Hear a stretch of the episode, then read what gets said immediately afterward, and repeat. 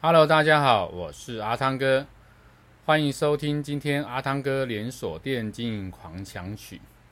阿汤哥今天要跟大家分享的主题是关于的销售奖金的一个分配方法，在门市团队的一个销售奖金如何来分配哦？呃，我觉得在这一块里面有很多店老板他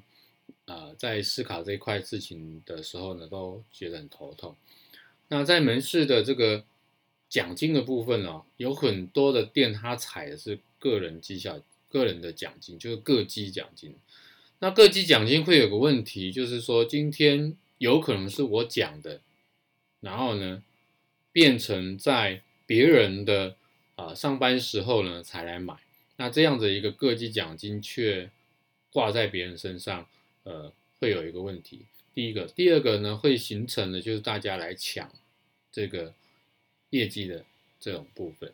所以呢，阿汤哥在辅导的时候都会建议老板们啊，其实要用团绩的部分。那用团绩部分才能显示整个团队的这个营运状态，那更能显示一个店长他在带领的时候的一个领导的啊能力。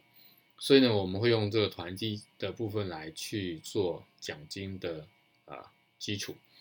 那基本上团绩完之后，他会呃计算出一个啊、所谓的原始奖金。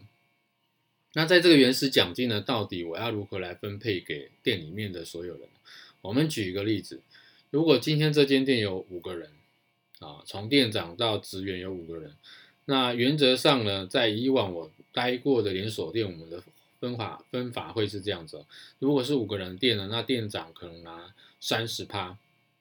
好，那所有职员呢，他会拿十趴。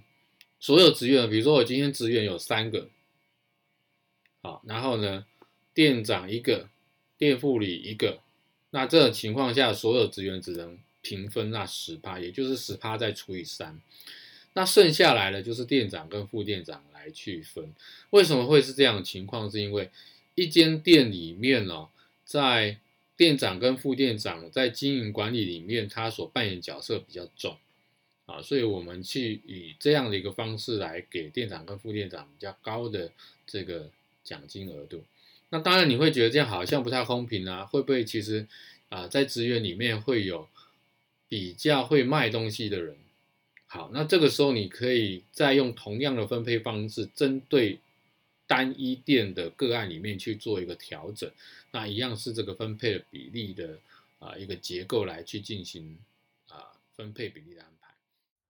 这是这一集跟大家分享的主题，欢迎您继续收听下一个主题，拜拜。